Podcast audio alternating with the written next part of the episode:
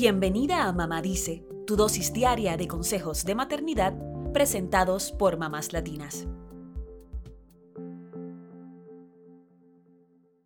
Los niños, sobre todo los más pequeños, tienen formas muy particulares de manifestar el estrés y la ansiedad. Por lo general, no saben expresar con palabras lo que sienten, así que lo comunican con sus conductas. Algunas de las conductas que pueden indicar que un niño siente ansiedad son los cambios abruptos en su estado de ánimo, problemas para dormir o tics nerviosos.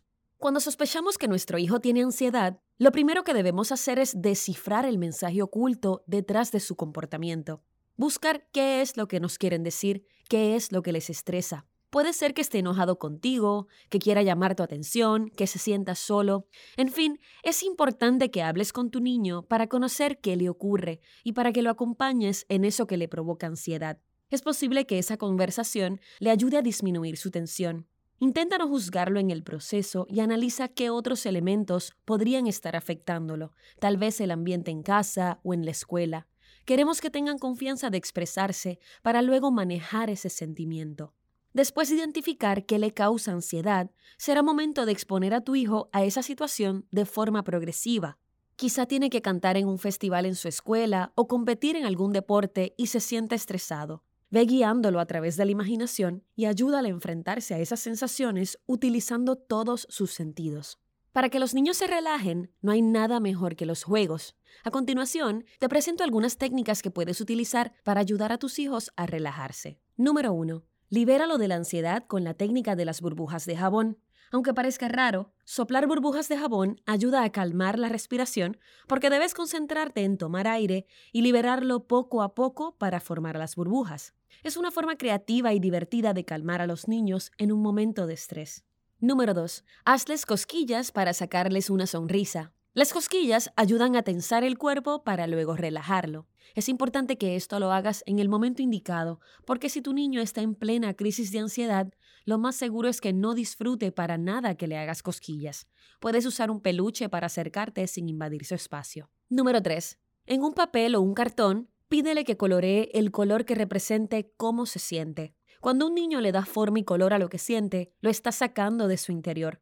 Déjalo que use el crayón con la presión que desee, sin importar si se rompe. Esto es una forma de calmar la ansiedad. Número 4. Practiquen estiramientos o ejercicios para liberar la tensión del cuerpo y para romper el estado emocional. Pueden jugar a estirarse como los gatos o los leones, incluso pueden rugir para liberar también la garganta. El estiramiento y el ejercicio ayudan con la relajación y el juego estimula su imaginación. Número 5. Otra técnica de respiración es soplar velas. Soplar ayuda a desarrollar la respiración profunda, lo cual es importante en la relajación. Hagan un concurso de soplar velas o jueguen al cumpleaños. Servirá como un juego relajante y divertido. Número 6. Practiquen la meditación para niños. La meditación permite llegar a un estado de atención consciente que puede ayudar a tus pequeños a encontrar tranquilidad. Pueden hacer esos ejercicios a través de un canal de YouTube al menos una vez a la semana. Número 7. Ponle música clásica o sonidos de naturaleza para relajarse. Además de reducir la tensión, ayuda a mejorar la memoria y la concentración.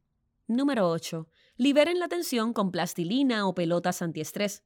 Si ves a tus hijos muy nerviosos, pídeles que hagan figuras con plastilina.